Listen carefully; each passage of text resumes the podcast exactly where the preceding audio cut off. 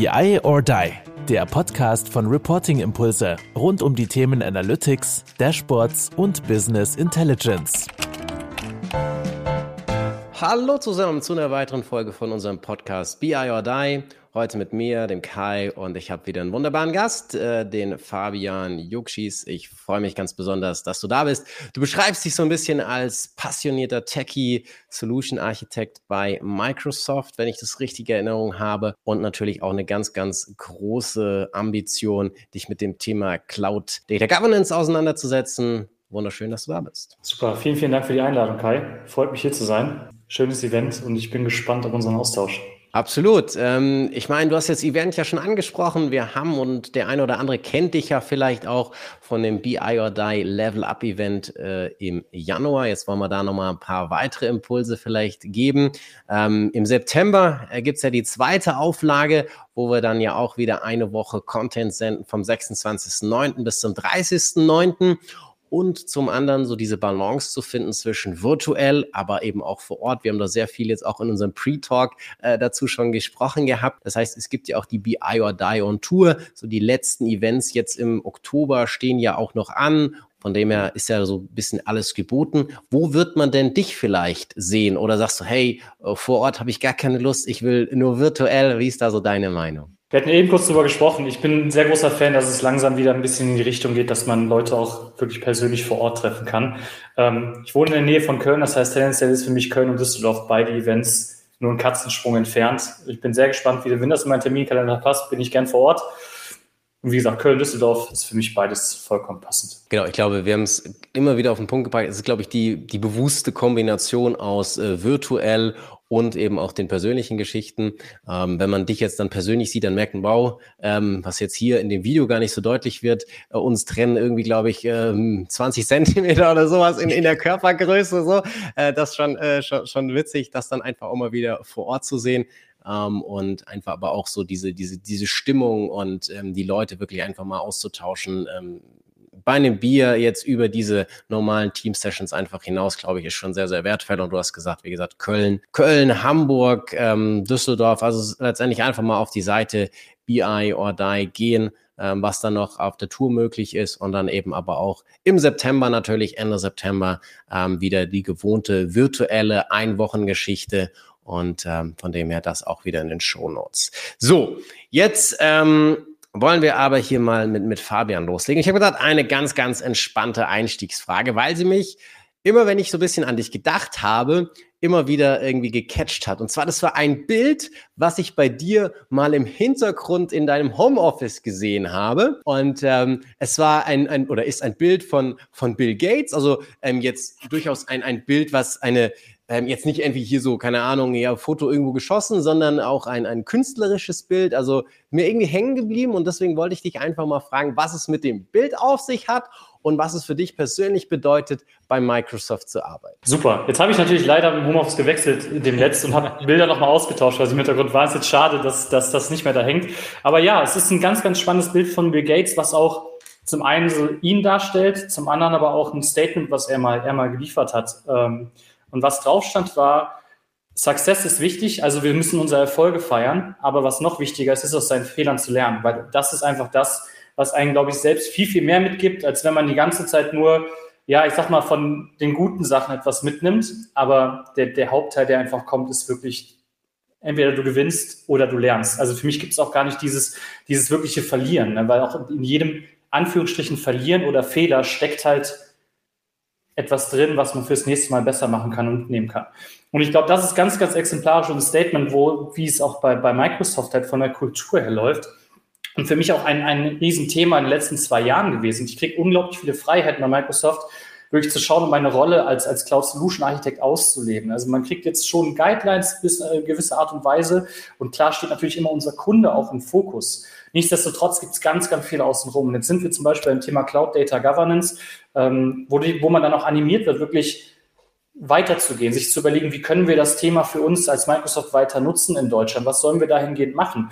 Und da wird man wirklich sehr, sehr empowered vom Management, diesen Schritt auch zu gehen, vielleicht auch Fehler zu machen, daraus zu lernen. Dann setzt man sich danach zusammen, okay, überlegt, was hätten wir vielleicht anders machen sollen, was nehmen wir fürs nächste Mal mit? Und dieser stetige Wille zu lernen und über sich selbst hinauszuwachsen. Ich glaube, das ist das, was Microsoft, die Faszination Microsoft für mich so ausmacht und warum ich hier auch echt, echt zufrieden bin ne, und auch glücklich bin mit dem, was ich tue. Ja, mega, mega cooles Statement von ihm, aber natürlich auch, was sage ich, also sinnbildlich, vielleicht auch für diese amerikanische Kultur innerhalb dieses Unternehmens, weil ich glaube, so Fehlerkultur generell gesagt vielleicht auch sicherlich besser geworden in der letzten Zeit. In Europa ja immer wieder so, so ein Thema irgendwie mit einem, mit einem roten Tuch oder wo man nicht so gerne drüber spricht. Oder ich kann mich auch noch an diese Fuck-Up-Nights erinnern, ähm, wo dann manche Leute wirklich da hammerdramatische Geschichten ähm, und eine, die mir da so hängen geblieben ist, als, oh Gott, der hat das jetzt wirklich als Fehler, also wie ist dieses mhm. Unternehmen? Mhm.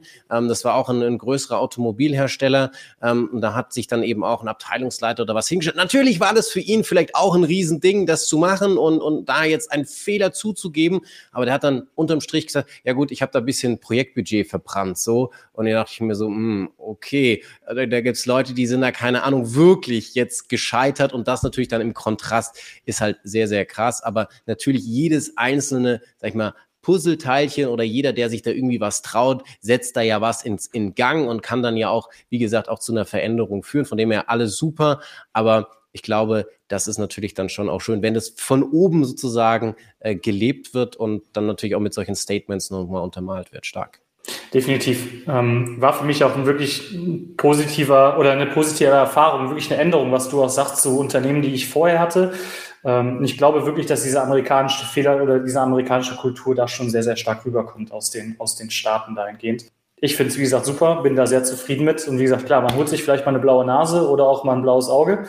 Äh, ich glaube, das gehört aber einfach zum, zum, zum Lernen und Wachsen mit dazu. Und wie gesagt, gerade in Bezug auf Data Governance, das Feld ist eigentlich schon sehr, sehr alt, aber andererseits in Bezug auf die Cloud natürlich noch so ein bisschen in, bisschen in den Kinderschuhen. Das heißt, auch wir als Microsoft lernen. Wir müssen mit sehr, sehr großes Netzwerk auch mit den, mit den Kollegen auf der ganzen Welt zusammenarbeiten, mit unseren Kunden zusammenarbeiten, um einfach zu schauen, was funktioniert denn? Weil der Anspruch ist natürlich immer an, an, an Microsoft, ja, sie müssen ja wissen, wie es funktioniert. Und ja, wir wissen vielleicht an vielen Stellen, wie es auch funktioniert, nur ist das überall auf der Welt verteilt.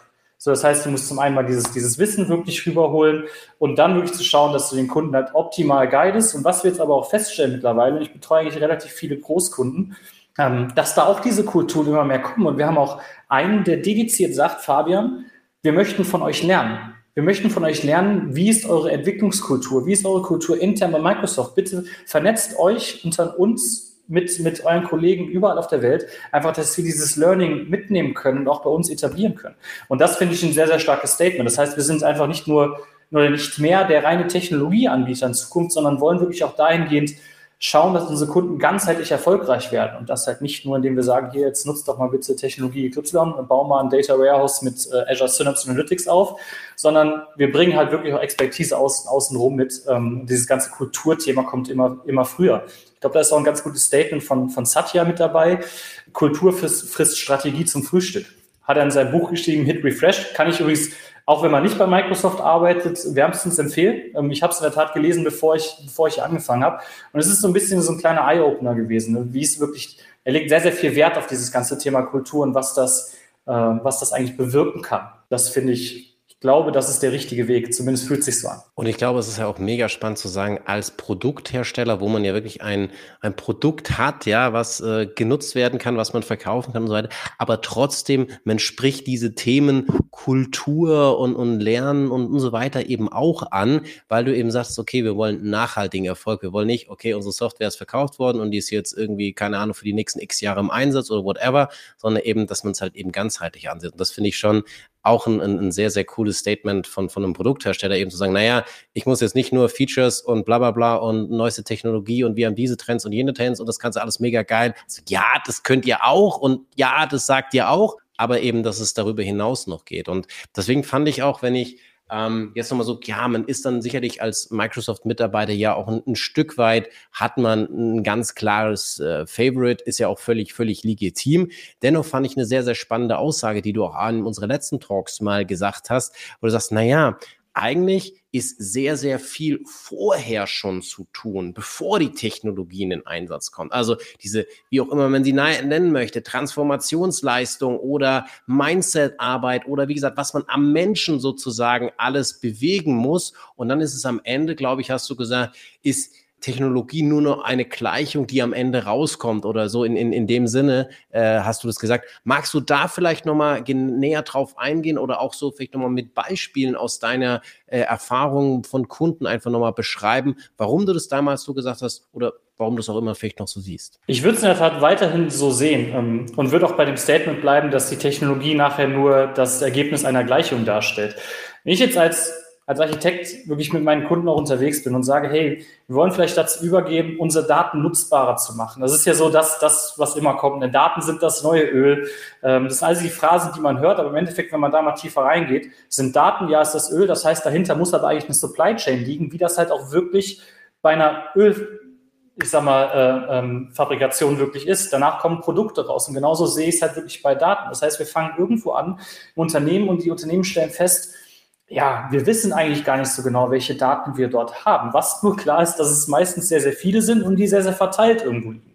Das ist so der Start vielleicht, in dem man anfängt. Und dann kommt erst, ja, okay, vor allem, was können wir denn jetzt starten? Wir wollen die Daten nutzbar machen, wir wollen sie im Endeffekt nachher natürlich auch monetarisieren und schauen, dass wir unseren Kunden damit einen Mehrwert liefern.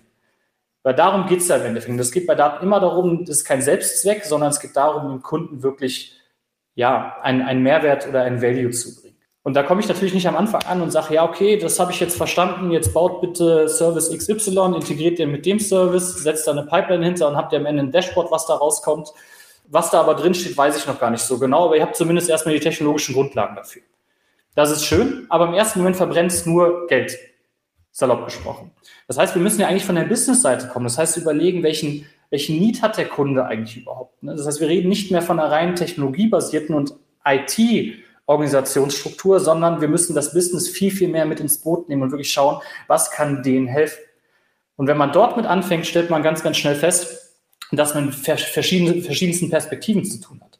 Das heißt, du hast einen Business Analysten, du hast aber gleichzeitig auch einen Data Engineer, du hast vielleicht auch einen Data Scientist, ähm, du hast einen, ich sag mal, neu aufgestellten Organisationen bekommt die Rolle des CDO einen ganz, ganz hohen Stellenwert. Ist noch nicht überall so, aber wir sehen, dass es stetig dahin geht, dass man wirklich einen dedizierten Chief Data Officer hat, also nicht Digital Officer, der dieses ganze Thema halt wirklich unter sich hat. Das heißt nicht unbedingt, dass der auch schon auf dem obersten C-Level hängt. Wir sehen es auch, dass er zum Beispiel unter dem CFO oder CIO aufgehangen ist. Aber was das Ganze sagt, ist, dass, das ein, dass diese Organisation einen sehr, sehr hohen Stellenwert bekommt. Und Organisation ist halt neben Prozessen und Technologie einer der, der Treiber und einer der Pillar, die es in, in, in so einem Konstrukt, in der neuwertigen Organisation halt braucht, um Daten wirklich mehrwertstiftend zu verwenden. Und wenn man da wieder ein Stück tiefer reingeht, wir sind immer noch weit, weit weg von Technologie. Geht es darum, die Leute mitzunehmen auf dieser Reise und zu sagen, okay, wir wollen jetzt mit Daten Mehrwert schaffen, wir wollen eine Lieferkette und wirklich einen, vielleicht auch einen Produktgedanken in die Daten mit reinbringen. Und da ist man dann relativ schnell beim Change Management wie schaffe ich es, Leute mitzunehmen, Leute zu erzählen, dass es einen Mehrwert bringt, wenn wir jetzt diesen neuen Schritt gehen. Und dieser neue Schritt ist meist oft mit Schmerzen verbunden, weil es eine sehr, sehr steile Lernkurve mit sich bringt. Warum eine Lernkurve? Ich verändere bestehende Prozesse und Denkmuster. Und da reingesprungen hm, geht es halt darum, wir hatten immer das Thema Kultur angesprochen, da muss halt jemand von außen vielleicht auch mal kommen, der so ein bisschen den Impuls mit reinbringt, was kann man denn dort machen. Das heißt, ich in meiner Rolle komme dann dahin, sage, ja, natürlich habe ich jetzt eine Lösung dafür und ihr habt jetzt entschieden, ihr wollt jetzt x Prozent eurer Daten wirklich mal ähm, auffindbar machen und nutzbar machen, dann können wir das gerne tun. Wir zeigen euch auch eine Technologie, die euch enabled, das zu tun. Nichtsdestotrotz liegen da halt Prozesse hinter, weil ich erstmal, ich muss ja auch Zugriff auf diese gesamten Daten bekommen. Und da reden wir dann wieder über Datensilos. So, Datensilos muss ich irgendwo aufbrechen. Das kann ich natürlich technologisch machen. Und ich sage jetzt, ich möchte jetzt mit einer moderneren Datenplattform, zum Beispiel am, am, äh, auf Azure, meine SAP-Daten anbinden oder auch mal da reinladen. Dann ist das technologisch tendenziell gar nicht so der große Aufwand. Man muss ein bisschen was auf der SAP-Seite ändern. Man ändert im Endeffekt oder provisionierten Service, in dem Fall Purview, auf der, auf der Azure-Seite. Die größte Problematik, die ich dort festgestellt habe, ist aber die interdisziplinäre Kommunikation zwischen dem SAP-Resort und vielleicht dem Cloud-Resort. So, da kommen ganz, ganz oft die Thematiken auf und so, okay, oh, was passiert denn jetzt? Unsere SAP-Daten werden jetzt in eine Cloud-Plattform gehoben, aber eigentlich haben wir ja auch noch ein anderes Tool, dann eigentlich funktioniert das ja auch alles schon so gut, wie wir es haben. Das heißt, da das Bewusstsein für zu schaffen, dass das einen Mehrwert liefert, wenn wir das tun, ist der, der, der Schlüssel, der das Ganze mit ins Rollen bringt. Das heißt, wir können halt, wir als Microsoft enablen mit der Technologie und versuchen bestmöglich, die Kunden dort zu unterstützen. haben aber auch festgestellt, dass gerade im Bereich Data Governance die Themen wie ähm, Organisation und Prozesse einfach ein, ein Riesenpunkt sind, den man halt mit angehen muss. Und da wird natürlich auch von der Microsoft erwartet, wenn wir etwas technologisch anbieten, dass wir das aber auf der anderen Seite auch begründen können und organisatorischen prozessual unterstützen können. Sehr gerne. Also das ist ja genau, glaube ich, der Punkt, dass es eben jeder inzwischen, glaube ich, auch verstanden hat, dass es zwar eine sehr, sehr gute Technologie braucht, aber diese Technologie in Kombination mit den Menschen, die das vor Ort im Unternehmen, in dem, sag ich mal, bestehenden Ökosystem einfach nicht nutzen können, einfach auch nichts wert ist, weil nur weil dir irgendeiner mal gesagt hat, ja, das müsste irgendwie so gehen und diese Technologie erfüllt das und hier sind 27.000 Use Cases, wo das andere Unternehmen irgendwie clever hinbekommen haben, hier mach mal, das funktioniert halt einfach nicht. Und da ist so, so wie die IT ja, und das ist vielleicht ja auch so ein Stück weit ja auch für ein Symbolbild für euch. Ihr seid nicht nur Supporter im Sinne von erklär mir irgendwas oder, oder mach da mal irgendwas oder helf mir, sondern es ist wirklich diese, diese Enabler. Wir gehen gemeinsam diesen Weg. Also das ist ja wirklich auch diese Datenreise oder wie man auch immer sie, sie benennen möchte dieses ganzheitliche eben zu sehen und, und, und das Produkt bezogen und vom, vom Business her kommend, weil ich kann natürlich auch meine ganz tollen, du hast jetzt mal ein paar Rollen genannt, Data Scientist war ja auch dabei, die kann ich auch ganz toll losschicken und, und wunderbare Sachen vielleicht auch rausfinden und dann sagen, boah, Chaka, was die jetzt alles Geiles gemacht haben und, und wie toll.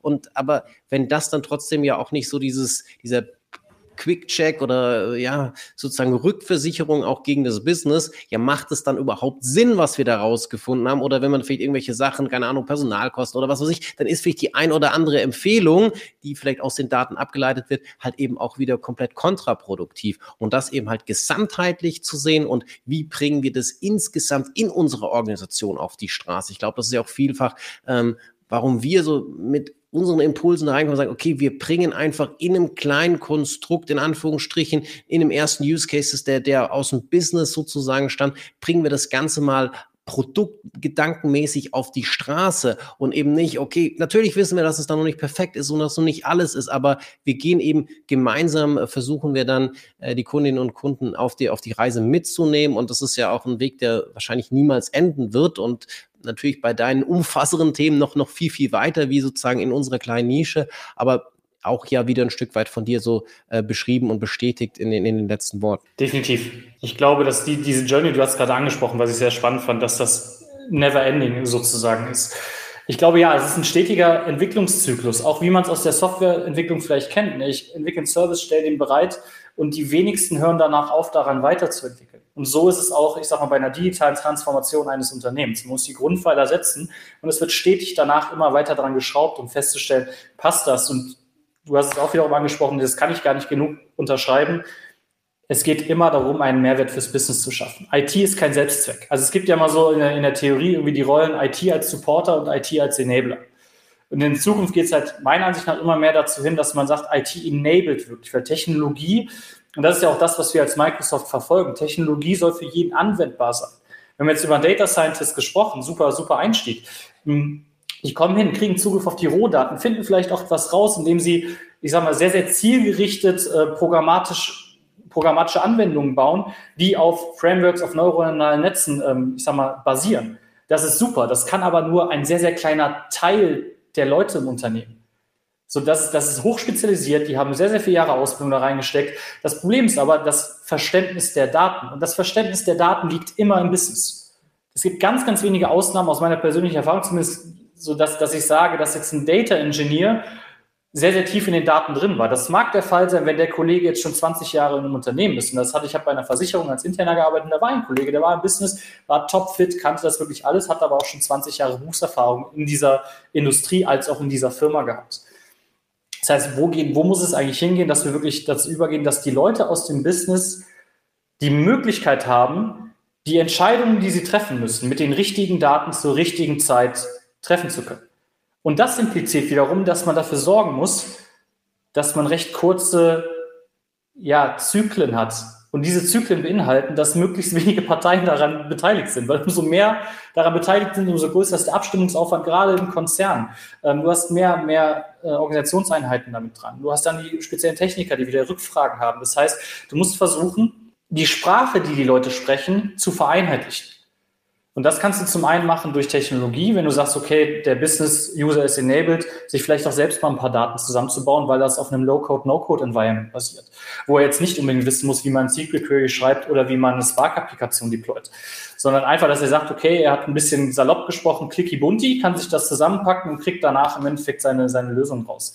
Zum anderen, wenn es jetzt aber um komplexere Themen geht, kann es natürlich auch sein, dass das nicht so einfach möglich ist und dass da ein komplexerer Aufwand vorsteht. Was dann passieren muss, ist, dass das Business eine Sprache sprechen kann mit dem Engineering und andersrum. Und da kommen wir jetzt wieder so ein bisschen in die Richtung, Richtung äh, Governance. Also alles, über das wir sprechen, ist eigentlich unter dem Aspekt Governance zu sehen, aber eine Teildisziplin ist halt, dass man sagen kann, man baut irgendwo ein Glossar auf, ähm, wo ich mappen kann, okay, ich habe jetzt hier Business Terms, also aus meinem Finanzreservoir, ähm, und die mappen im Endeffekt mit den physikalischen Assets in der SQL-Datenbank. Der Punkt ist ja da, in der SQL-Datenbank wird selten stehen, okay, das ist der Preis. Da steht vielleicht ein kryptischer Name drin, womit der, der Business-Nutzer überhaupt nichts anfangen kann. Und jetzt sagt der Business-Nutzer zum Data Engineer so, ich brauche mal bitte den Preis. Dann sagt der Ingenieur, ja gut, wie finde ich den denn jetzt? Ne? Jetzt geht er in die Datenbank und schaut da durch und findet irgendwie über die Suche ja verschiedene Preissysteme oder verschiedene Preise, weiß gar nicht, was er genau machen muss. Und da geht es halt hin, dass man sagt, okay, das müssen wir halt mappen und verstehen können. Also baue ich auf der einen Seite ein Business-Glossar auf, die von einem Data Steward oder Business Owner halt gepflegt wird und auf der anderen Seite ermöglicht sich aber das Mapping zwischen diesen beiden, dass man sagen kann, dieser Business Term ist direkt auch mit der mit dem physikalischen Asset in der Daten oder physikalischen Spalte in, ähm, in der Datenbank verbunden. So, und da, das sind so Konstrukte, ich glaube, da wird es in Zukunft immer kritischer werden, dass man sowas aufbaut. Also letztendlich auch diese ja, Transferleistung oder Übersetzungsleistung, was vielleicht ja auch im Data-Katalog oder ähnliches auch, auch festgehalten wird, ähm, hast du ja jetzt schon angesprochen. Du hast vorhin das Thema Prozesse und insgesamt Organisation angesprochen. Was sind denn aus deiner Sicht jetzt aber wirklich auch noch entweder jetzt Trends oder auf jeden Fall auch Angriffspunkte, die jetzt jeder Fachbereichler, jede Fachbereichlerin zu deinem, in Anführungsstrichen, Lieblingsthema äh, Cloud Data Governance irgendwie wissen sollte oder wo du sagst, hey, da möchte ich mhm. jetzt gerne äh, den Zuhörern nochmal ein bisschen einen Mehrwert geben, was ist das okay, so, so gefiltert aus, aus meiner Erfahrung, das ist auf jeden Fall, wo, wo sich jeder mal mit beschäftigt haben sollte oder zumindest so ein rudimentäres Wissen haben sollte.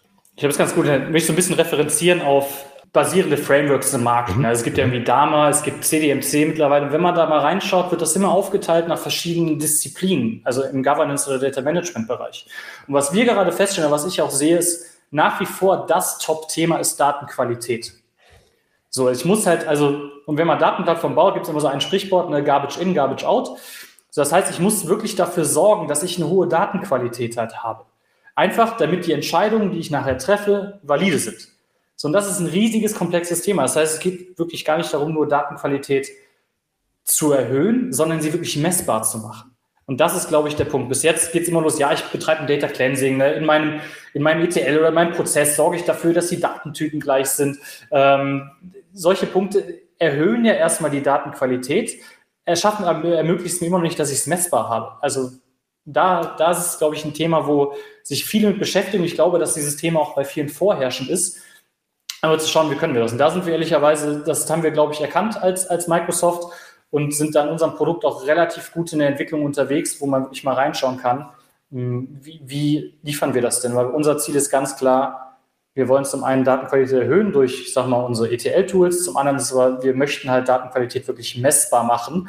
Und da ist ein Punkt, das gebe ich immer so gerne als Denkanstoß mit. Ne? Ich war mal in einem Unternehmen, die haben ihre Product Owner incentiviert anhand der Menge an Features, die in Produktion geschoben wurden. Jetzt kann man sich mal überlegen, was bedeutet das für die Qualität der Features, wenn es nur nach Menge geht. Ohne dass jetzt überhaupt nicht, dass man darüber nachdenken kann, was das denn impliziert. Und ich habe mit einem Kunden mal darüber gesprochen, hm, ob es vielleicht auch eine Idee wäre, Product Owner nach der Qualität ihrer Daten in ihren Datenprodukten zu, äh, zu incentivieren. Das heißt, ich gehe wirklich dazu über, dass ich ein, ein Produktgedanken mit reinbringe und ich dafür sorge, dass die Qualität des Produktes hoch ist. Einfach, um dann zu sagen, okay, die Leute sind auch, werden, es ist ja immer so, Leute werden auch ein Stück weit über Geld incentiviert und das ist natürlich auch ein gewisser Anreiz an vielen Punkten, wenn am Ende des Jahres der Bonus vielleicht ein bisschen, ein bisschen höher ausfällt und das Thema Daten wirklich dort mit reinzunehmen. Ich glaube, das ist auf der einen Seite ein Thema, was, was sehr, sehr präsent momentan ist. Und das andere, was ich gerne noch ansprechen würde, ist das Abbilden von Ontologien und von Metamodellen. Was bedeutet das? Erstmal so ein bisschen, vielleicht ein bisschen kryptisch. Vereinfacht dargestellt muss ich dafür sorgen, dass ich meine Datensilos und meine Organisationsstruktur irgendwo persistieren bzw. sichtbar machen kann. Und da geht es also hin, dass ich sage, wenn ich jetzt zum Beispiel auch über Datenprodukte und Datendomänen spreche, dass ich irgendwo in einem Tool die Möglichkeit habe, das Ganze abzubilden. Das heißt, ich habe mehrere Datendomänen, die bestehen aus oder haben noch x Produkte und die wiederum haben eine Verbindung zu weiteren Produkten. Das heißt, ich muss diese Verbindungen herstellen. Und wenn man mal überlegt, dass ein normaler Mensch in der Lage ist, 150 Beziehungen in seinem Leben parallel zu pflegen, kann man sich vorstellen, was das für ein großes oder auch ein kleineres Unternehmen heißt, was irgendwann eine dreistellige Anzahl an Datenprodukten hat. Da ist keiner mehr in der Lage, dass, also theoretisch ist ein Fulltime-Job und die Person macht nichts anderes, wenn es 150 Datenprodukte gibt, als den ganzen Tag zu gucken, wer spricht dort mit wem und das nachzuhalten. Und das muss halt enabled werden, das irgendwo nachhaltig abbilden zu können. Das heißt, da geht es wirklich hin, dass das in Zukunft verhindert, dass wir wieder über Datensilos reden, dass wir nicht wissen, wer steht eigentlich hinter diesen Datensilos, wie sind diese Produkte oder im Endeffekt auch miteinander verbunden, wie assoziieren sie sich und welche Prozesse liegen auch dazwischen. Das heißt, über all das, was wir gesprochen haben heute, Organisation, Prozesse, Technologie, kommt in dem Falle wieder zusammen und glaube, das ist ein, ein großer Punkt, der es Kunden halt auch ermöglichen, ich sag mal, in dieser digitalen Datentransformation in Zukunft halt auch erfolgreich zu werden, wenn sie nachhalten können, was hat sich im Unternehmen eigentlich bewegt und wie spielen die verschiedenen Organisationseinheiten und Produkte im Unternehmen zusammen. Ich glaube, das wären die zwei Punkte, die ich als momentan die Treiber und mit wichtigsten Punkte in Zukunft sehen würde, neben der Baseline eines Datenkatalogs und den Daten, die Daten überhaupt erstmal auffindbar machen. Da stehen ja auch noch ganz viele am Anfang. Den ersten Punkt, den du genannt hast, Datenqualität und vor allem die Messbarkeit dessen, das fand ich eigentlich mega spannend, weil gefühlt Datenqualität, wenn du jetzt in irgendwelche Gartner, Bark, whatever Studien, dann sagen die das wahrscheinlich schon seit 20 Jahren, ähm, dass Datenqualität mega wichtig ist und dass man das irgendwie in den Griff bekommen muss. Aber äh, wahrscheinlich das gleiche Unternehmen hat wahrscheinlich dann immer wieder beantwortet, ja, okay, ist wichtig, müssen wir tun, aber irgendwie haben wir es auch noch nicht so recht erreicht. Dieses Thema dieser, dieser Messbarkeit oder wie messe ich denn Qualität? Also hast du da Beispiele vielleicht auch aus Unternehmen, die da wirklich schon an diesem Reifegrad sind, dass sie jetzt über die Qualität ihrer Datenprodukte sprechen? Also wie machen die das transparent? Mhm. Ähm, ich glaube, da spielen wir ein paar Perspektiven mit rein. Zum einen ist natürlich die technische Datenqualität. Ne? Also sind meine Felder befüllt? Sind die im Endeffekt die Datentypen alle komplett bereinigt? Also wirklich profane Beispiele. Zum anderen geht es natürlich mit Datenqualität aber auch weiterführend dazu, dass die Metadaten davon gepflegt sind. Das heißt, ich weiß zum Beispiel, wer ist wirklich der Owner von einem Dataset? Wer ist der Experte, den ich dazu ansprechen kann? Und wer ist dafür zuständig, auch den zugehörigen Business-Term davon zu pflegen? Also dann reden wir über Sachen wie Data Ownership äh, und Data Stewardship, die natürlich zusammen einhergehen mit der eigentlichen technischen Datenqualität. Und das alles zusammen gibt mir praktisch Insight über den Reifegrad meines Data Estates. Und was wir dort als, als Beispiel haben, wenn wir rein bei der Technik erstmal bleiben, wir scannen die Metadaten und währenddessen können wir zum Beispiel in einem Datenqualitätsscan Regeln definieren. So, das Feld darf irgendwie nicht null sein. Das Feld muss befüllt sein. Das Feld muss eine Range, wenn es um Postleitzahl geht oder Handynummern geht, dass ich halt sagen kann, okay, das und das muss da drin stehen. Ähm, und das einfach messbar zu machen und nachher einen KPI auszuspucken, wie qualitativ hochwertig das denn ist. Und im weiteren Sinne, da geht es dann ein bisschen mehr in die Zukunft, das Ganze auch zu forcieren. Das heißt, ich sage wirklich, hey, mit einem Threshold unter 90 Prozent der Datenqualität können wir dein Datenprodukt leider nicht in unseren Estate aufnehmen. Bitte schraube da dran, sodass wir es für uns sichtbar machen das Produkt für andere interne oder externe Stakeholder verfügbar machen. Ich glaube, das ist ein ganz, ganz wichtiger Punkt. Am Anfang steht aber erstmal Datenqualität überhaupt erstmal feststellen, bevor man dazu übergeht, diese auch wirklich zu, zu forcieren und im Unternehmen als, ich sag mal, als Guideline mitzugeben. Das heißt, technische Metadaten einfach erstmal Regeln erstellen und daraus ein KPI abwandeln oder erstellen, der es mir ermöglicht, das Ganze wirklich abzugleichen und messbar zu machen. Und den zweiten Punkt, den würde ich also ein Stück weit auch sicherlich unter dem Schlagwort irgendwie Data Mesh oder so äh, auch finden, glaube ich, was du so, so auch angesprochen hast. Ähm, ist es tatsächlich so, dass die Leute da jetzt nur so dieses Bullshit-Bingo machen oder siehst du es wirklich auch aktiv äh, in den Unternehmen oder wird nur drüber geredet? Ich sehe es also beides, sagen wir mal so. Es gibt beides. Ähm, ich glaube, es ist an vielen, vielen Stellen wirklich einfach noch Bullshit-Bingo. Warum? Weil die Definitionen halt irgendwie noch nicht einheitlich sind. Viele reden beim Data Mesh von einer technologischen Lösung. Das sehe ich ehrlicherweise nicht und ich glaube, dass das viele zum Glück auch nicht so sehen. Das ist alles über die Punkte, die wir eben angesprochen haben. Organisationen, Prozesse, darum geht es eigentlich. Ich sehe es in der Tat bei sehr, sehr vielen größeren Unternehmen, wo ich gerade unterwegs bin, die sich aktiv mit dem Thema beschäftigen, ähm, als auch das Thema wirklich aktiv umsetzen und das teilweise auch weltweit.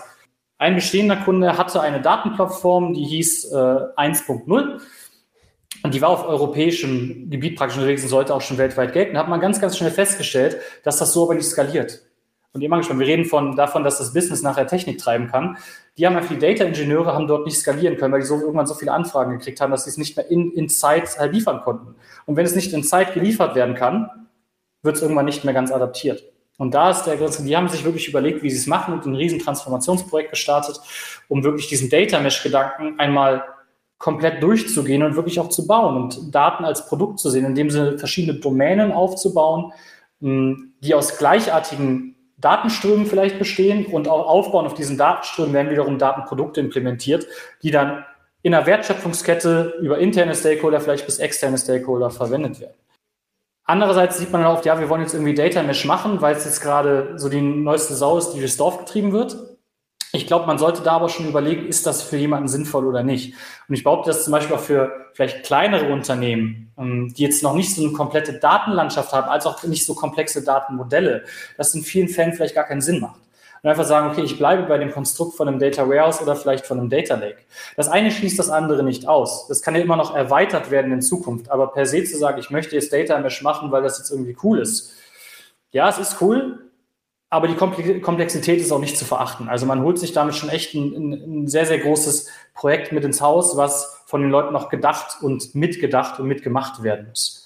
Also ja, ich sehe es teilweise als Bullshit-Bingo, dass es einfach verwendet wird als Buzzword, um Aufmerksamkeit zu generieren. Ich sehe aber in der Tat auch Implementierungsansätze und implement fortlaufende Implementierungen des Ganzen, die wirklich einen Mehrwert schaffen ähm, und im, im langfrist auf langfristige Sicht auch eine gewisse Komplexität rausnehmen aus dem ganzen Unternehmen beziehungsweise transparenter machen. Ich glaube, unterm Strich können wir sicherlich sagen, egal über welches Thema wir sprechen im Datenumfeld, ob es Data Mesh ist oder die Themen, die wir auch vorher schon skizziert haben, es ist immer wieder Mehrwert generieren für dieses Gesamtkonstrukt. Das ist unter, unter, Strich das Entscheidende und alles andere sollte dich eben nicht treiben, egal äh, wie, wie toll das sozusagen in anderen Unternehmen klingt. Du musst dir halt selbst überlegen, was bringt dein Unternehmen weiter. Und da gibt's halt ja auch viele Menschen, externe, interne, äh, die dich da challengen mögen, um dieses richtige Bild eben rauszufinden. Aber das ist, glaube ich, das einzig Entscheidende und eben nicht, okay, wir äh, reiten jetzt diese Sau nur, weil sie irgendwie der Nachbar auch reitet. Das ist halt einfach total dumm. Du hast jetzt ja so viele kritische Handlungsfelder rausgehoben äh, zum, zum Thema Cloud äh, Data Governance. Ähm, und jetzt ist so ein bisschen die, die Frage, was siehst du immer wieder in Unternehmen, wo sie sich vordrücken oder wo sie sagen, okay, äh, dieses Thema schieben wir so am weitesten vor uns her, da haben wir keinen Bock, das wirklich so anzugehen. Oder gibt es das gar nicht? Definitiv gibt es das. Ich glaube, das sind immer die Themen, die tendenziell vielleicht ein bisschen langweiliger sind. Und da zähle ich in der Tat Data Governance auch, auch mit dazu. Das wird immer so abgetan, weil es im ersten Sinne vielleicht mehr Hürden schafft, als dass es Mehrwerte generiert. Das heißt, ich muss dafür sorgen, dass meine Prozesse transparent sind, dass ich weiß, wem die Daten gehören. Das heißt, es geht nicht einfach, dass ich mal Daten von links nach rechts schiebe und dann weiterverwende und irgendwo verfügbar mache, weil ich dann gar nicht nachvollziehen kann, was ist eigentlich mit den Daten passiert. Also ich habe zum Beispiel keine Lineage dahinter. Und ich glaube, dass das in der Tat Data Governance ein sehr, sehr großer Punkt ist an vielen Stellen, der vernachlässigt wird, weil ich glaube, die Definition noch nicht ganz klar ist, was eigentlich darunter fällt. Alle betreiben Data Governance, sehen es aber vielleicht dort gar nicht so sehr. Äh, so sehr. Also sie, sie gehen dahin, dass sie Datenqualität vielleicht messbar machen wollen. Sie wollen sehen, welche Daten sie eigentlich haben. Sie wollen ihre Prozesse transparenter machen. All das passiert. Was aber nicht passiert, ist das Ganze mal in einer ganzheitlichen Brille zu betrachten und vielleicht dann zu sagen, ja, ich habe jetzt auch dediziert Leute, die sich da, die sich darum kümmern. Warum nicht? Weil das halt kein rein technologisches Thema ist. Ich fange nicht einfach an, einen Service aufzubauen und dann kommt dann ein fuchsiger Engineer einfach hin und sagt, er baut mal die Datenpipeline, braucht da eine Woche oder zwei für und hat derjenige am Ende sein Dashboard aus dem Business. Nein, im anderen Fall, man drückt sich davor, halt Prozesse anzufassen, Prozesse umzudenken und Prozesse neu zu gestalten, weil Prozesse immer Menschen die man mitnehmen muss. Ähm, und das tendenziell ein wesentlich anstrengenderer Schritt ist, als einfach nur eine Technologie aufzusetzen. Ich glaube, das ist da der Punkt. Was aber, glaube ich, da viel, viel helfen kann, ist einfach mal Erfolge feiern. Und das ist, glaube ich, ein ganz wichtiger Punkt. Data Governance an sich, wenn man sich die Theorie anschaut, ist relativ trocken. Man schafft aber schon ganz, ganz kleine Schritte, wenn ich überhaupt erstmal weiß, welche Daten habe ich eigentlich, ne? wo kommen die Daten her? Und das auch wirklich mal zu feiern und so mitzunehmen. Und das ist so ein bisschen auch so eine deutsche Mentalitätskrankheit. Ne? Ich glaube, wir wollen alles immer so 110 Prozent haben, bevor wir uns darüber freuen können. Und ich glaube, das ist, das, ist ein, ist, das ist ein Fehler. Man muss auch vorher mal kleine Zwischenschritte feiern, ähm, sich dahin sagen, hey, wir haben das jetzt erreicht, das bringt uns schon Mehrwert oder es ist eine gewisse Transparenz dort, die uns das Leben einfach erleichtert, weil ich jetzt nicht mehr fünf Leute fragen muss, ähm, ob ich Zugriff auf die Daten bekomme, sondern ich habe, ich sage mal, drei Klicks in einem Tool, kann ich direkt sehen, hey, der Kai ist der Owner von diesem Power BI ähm, Self-Service Dashboard.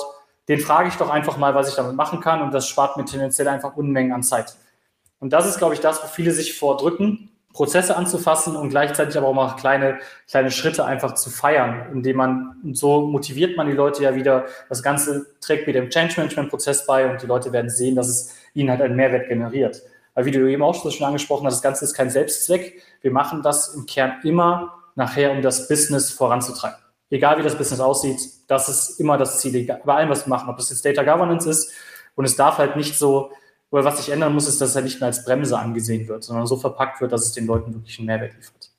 Ich glaube, und da muss man natürlich sich auch im Klaren sein, dass das Veränderung bedarf und dass Prozesse, wenn sie angefasst werden, sicherlich in großen Unternehmen auch immer Poli Politik bedeutet oder Politik bedeuten kann. Ähm, aber es ist halt, glaube ich, einfach sehr, sehr viel wert, weil dann eben auch, und das ist ja sowieso auch immer wieder deine Aussage gewesen, es ist ja das Zusammenspiel IT als Enabler und aber auch das Business, die da eben äh, zusammenarbeiten. Und, und das muss halt auch dann in solchen Themen, die jetzt erstmal vielleicht vom Business als, wie du sagtest, als störend, als anstrengend, als nervig, als langwierig oder wie auch immer sie angesehen werden, aber eben auch diese kleinen Zwischenschritte tragen ja auch zu unverhältnismäßig viel Verständnis eben auf beiden Seiten. Und wenn man das Fall sagt, ey, guck mal, jetzt haben wir das und dann, dann wird es ja auch irgendwie wieder greifbarer, wo, wenn du vielleicht irgendwas Technologisches runterratterst, kein Mensch das irgendwie nachvollziehen kann oder so, okay, krass, Fabian hat wahrscheinlich im Hammer was drauf, aber letztendlich dann auch dieses greifbar zu machen und dann auch da wieder Transparenz äh, reinzubringen, kann halt, glaube ich, sehr, sehr viel helfen und dann auch wieder ist man vielleicht wieder bereit, auch wieder Budget dafür in die Hand zu nehmen oder einfach insgesamt, wenn ich ein höheres Verständnis habe, hilft es ja dann auch wieder bei allen darauffolgenden Schritten und meine insgesamtes Know-how in diesem Datenfeld wird ja dann auch aus dem Fachbereich einfach viel, viel stärker und besser und unterstützend. Von dem her, ähm, ja, ganz, ganz viele Themen, die wir, die wahrscheinlich da miteinander reinspielen. Definitiv. Du hast ein Beispiel genannt äh, mit, ja, hier Kai ist der, der Owner von diesem wunderschönen Power BI Dashboard. Und ich finde, dass viele einen Fehler machen, ähm, wenn sie sagen, ja, okay, Power BI wurde ja irgendwie nur eingeführt oder ist in dieses Unternehmen gekommen, weil, oh Mann, es war halt in Office 365 drin, jetzt kommen wir da nicht äh, drum herum, jetzt ist das da irgendwie da. Und sicherlich war das vielleicht auch eine gewisse Grundargumentation, äh, die, es, die es mal gab oder die das ein oder andere Nomen für sich auch ähm, gezogen hat. Ähm, ich finde aber, sie machen einen großen Fehler damit, weil ja Microsoft eigentlich ein viel, viel größeres Bild hat als, hey, okay, es ist jetzt hier nur dieses kleine, in Anführungsstrichen, äh, Excel-Ersatzding. Und vielleicht deine Argumente einfach nochmal dazu. Ich meine, klar, alles, was du im Rahmen dieses Podcasts irgendwo erwähnt hast, äh, trägt ja auch dazu bei. Aber einfach nochmal zu sagen, hey, es ist eben nicht nur Power BI als, okay, 365 muss, muss ich es halt irgendwie machen, sondern es ist so dieses, diese Gesamthaltung, äh, die Microsoft da trägt. Vielleicht da einfach nochmal so jetzt hier gegen Ende nochmal ein paar Sätze dazu, dass es einfach mehr ist als das Argument, naja, wenn wir es halt in Office 365 schon drin haben, dann müssen wir es auch nehmen, sondern einfach nochmal so, was da noch alles mehr dahinter steckt. Super Punkt, kommt in der Tat, hören wir das auch öfter. Ich glaube, was für uns dahinter steckt, ist, wie du es angesprochen hast, das, das größere Gesamtbild. Microsoft claimt für sich so Enterprise Ready zu sein. Das ist so der, der, der Slogan, der ganz, ganz oft von uns verwendet wird und mit dem wir uns auch teilweise von der Konkurrenz absetzen möchten. Was das aber impliziert, Enterprise Readiness hat immer was mit einer ganz, ganz hohen Integrationsleistung zu tun. Ich muss dafür sorgen, dass alles, du hast angesprochen, wir reden zum Beispiel von Office 365, wir reden von unserer kompletten Modern Work Welt, wir reden von der Azure-Welt, ähm, wo Power BI mit Sicherheit auch so ein bisschen zwischenhängt so überall. Also Power BI hat den, den oder die, die Funktionalitäten aus beiden Welten teilweise ein bisschen vereint.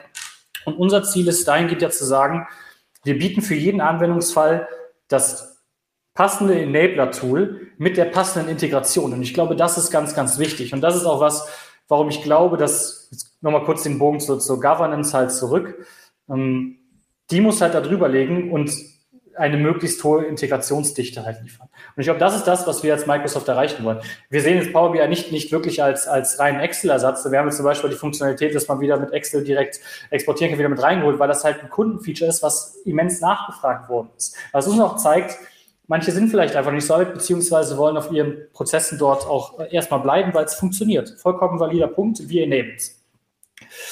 in Zukunft wird es halt, denke ich, so sein für das Gesamtbild, dass diese, dass diese Grenzen immer mehr verschwinden werden. Und wenn wir auch über Daten reden, dann muss ich ermöglichen, dass ich Daten über den gesamten Lifecycle, also wirklich von der Kreation bis zum Löschen, maintainen und auch nachvollziehen kann. Das heißt, wenn jemand on, äh, offline sein Excel, ich sag mal, bearbeitet in der, in der Office-Welt und das Ganze irgendwie auch taggt, dann gibt es dazu was wie, wie Sensitivity-Labels, hm, dann kann ich das durch den gesamten Lifecycle bis nachher auch zu Power BI nachvollziehen. Das heißt, wir reden wirklich nicht von Ersatzprodukten, sondern wir reden einfach von komplementären Systemen, die so hoch integriert sein sollen, dass sie eine nahtlose, ich sag mal, User Experience ermöglichen. Das ist, glaube ich, einfach das Ziel, dass man von Anfang bis Ende jedem Nutzer ähm, die richtige Technologie zur Verfügung stellt, um seinen Job oder seine Entscheidung nachher halt zu treffen. Und natürlich ist Power BI da eins der, der Kernelemente, ehrlicherweise, wenn es um Bereitstellung im Business geht und auch in Verbindung mit Office 365. Integriert sich halt, ich würde es nicht als Ersatz sehen, sondern eher so, dass man sagen kann, wir wollen, okay, wir wollen weiterhin ermöglichen, ähm, Excel dort mit zu verwenden, aber natürlich auch aufbauende Funktionalitäten, und vereinfachte Funktionalitäten vielleicht auch in der Cloud mit Power BI zur Verfügung stellen. Absolut. Und ich glaube, es sollte auch irgendwie aus, auf keiner Stelle irgendwie eine Arroganz sein, okay, man braucht nur noch das oder diese User-Anforderung XYZ, Excel, Export oder was auch immer du da angesprochen hast, die ist total veraltet, sondern man muss da einfach wieder schauen, okay, wie ist das Ökosystem, in dem ich mich als Unternehmen, als derjenige, der jetzt mit diesen Daten arbeiten möchte, befindet. Natürlich gibt es dieses Big Picture, was du ja auch beschrieben hast, was natürlich auch von Microsoft äh, von A bis Z in Anführungsstrichen unterstützt wird. Aber dennoch, wie gesagt, gibt es vielleicht auch Unternehmen, die haben nicht diese Readiness, die haben nicht diesen hohen Reifegrad. Und auch da muss es letztendlich Lösungen und Möglichkeiten geben, dass auch sie sich schrittweise auf diesen Weg, auf diese Journey, die wir ja jetzt mehrfach ja auch schon wieder strapaziert haben, äh, entsprechend gehen können. Und es ist völlig egal natürlich, ob ich am Ende äh, jetzt irgendwie mich optimieren möchte, dann habe ich natürlich vielleicht mehr Spaß oder wenn ich natürlich dann auch mehr Technologie noch reinbringen kann, aber es ist natürlich auch genauso wichtig, wenn ich vielleicht ein kleineres Unternehmen bin und ganz am Anfang vielleicht dieser Reise stehe, da aber auch diese Möglichkeiten, Mindsets und letztendlich auch Best Practices oder wie auch immer sie äh, oder Frameworks oder wie man sie nennen mag, letztendlich auch an die Hand gegeben bekomme, um gemeinsam dann auch äh, mit, mit demjenigen, der mich da unterstützt, sei es ein Produkthersteller, sei es ein Berater oder wieder auch immer, mich einfach auf diesen, auf diesen Lernweg ähm, zu begeben. Und natürlich ist am Anfang vielleicht schon natürlich mehr erforscht, in Anführungsstrichen. Da kann man vielleicht auch auf mehr, eine schnellere Beschleunigung setzen. Aber genau habt ihr ja auch nicht die Arroganz und sagt, naja gut, vielleicht am Ende sozusagen oder Leute, die einen sehr, sehr hohen Reifegrad haben, da müssen wir selber auch nochmal äh, gemeinsam überlegen oder zu sagen, okay, wer hat in, innerhalb unserer Organisation da schon Erfahrung gesammelt? Wie können wir da gemeinsam auch wieder voneinander lernen oder wie können wir gemeinsam mit dem Kunden lernen? Von dem her, da waren, fand ich, sehr, sehr viele Dinge dabei über diesen ganzen Talk, was ich mega, mega spannend fand und ich mich ganz, ganz herzlich, äh, lieber Fabian, bei dir für die Zeit bedanken möchte, dass du da diese spannenden Insights mir, uns allen hier geliefert hast. Und ähm, deswegen freue ich mich natürlich auch, wenn du vielleicht ähm, auch bei BI or Die on Tour ähm, nochmal nach Köln oder vielleicht auch nach Düsseldorf kommen magst, wäre natürlich mega schön, dass, dass wir dich da auch nochmal persönlich kennenlernen oder der eine oder andere natürlich dann auch nochmal Bezug nehmen auf den Podcast oder whatever äh, dich anhauen kann und natürlich aber auch LinkedIn, wenn man dich da anschreibt, äh, kriegt man da, glaube ich, auch immer wieder eine Antwort ähm, zu den verschiedenen Fragen, die du da jetzt heute auch an, andiskutiert hast. In jedem Falle von meiner Seite vielen lieben Dank und ganz zum Schluss natürlich die allerletzten Worte gehören unserem Gast, die gehören dir, Fabian. Jetzt sag nochmal, was du sagen möchtest, welche Punkte du nochmal setzen möchtest, aber bitte nicht jetzt bedanken, dass wir diesen Podcast gemacht haben. okay, dann möchte ich ganz viele Leute grüßen. Nein, Spaß. Ähm, ich möchte mich aber trotzdem in der Tat ganz, ganz kurz bedanken. Einfach warum, vielleicht nicht für den Podcast, aber zumindest hat es mich dazu gebracht, dass ich mir jetzt endlich mal ein anständiges Mikrofon nach, nach zweieinhalb Jahren ähm, Homeoffice zugelegt habe, was schon mal ein sehr ein Schritt in die richtige Richtung ist. Ähm, Daher, ich freue mich auf weitere Themen und auch vielleicht den Austausch, den, den, den das Thema halt mitbringt, was wir heute besprochen haben, weil ich nach wie vor glaube, das ist einer der, der treibenden Faktoren und Erfolgspfeiler ist, die ein Unternehmen, egal ob groß oder klein, wirklich nach vorne bringen können. Das ist einfach die, die, die Governance, die Möglichkeit mit allen Facetten, die sie wirklich mitbringt. Und ich glaube, dass das in den nächsten Jahren uns auch ganz, ganz oft begleiten wird und auf die Reise freue ich mich. Und ich bin sehr, sehr froh, dass ihr als BI or Die das Thema auch mit aufgegriffen habt. Und ja, lasst uns gerne in Köln und Düsseldorf nochmal drüber sprechen. Ich freue mich auf den Austausch. In dem Sinne, danke auch von meiner Seite. Das war BI or Die, der Podcast von Reporting Impulse. Danke, dass ihr auch diesmal wieder mit dabei wart. Wenn es euch gefallen hat, dann hinterlasst uns doch eine gute Bewertung und abonniert den Podcast, um keine weitere Folge zu verpassen. Bis zum nächsten Mal.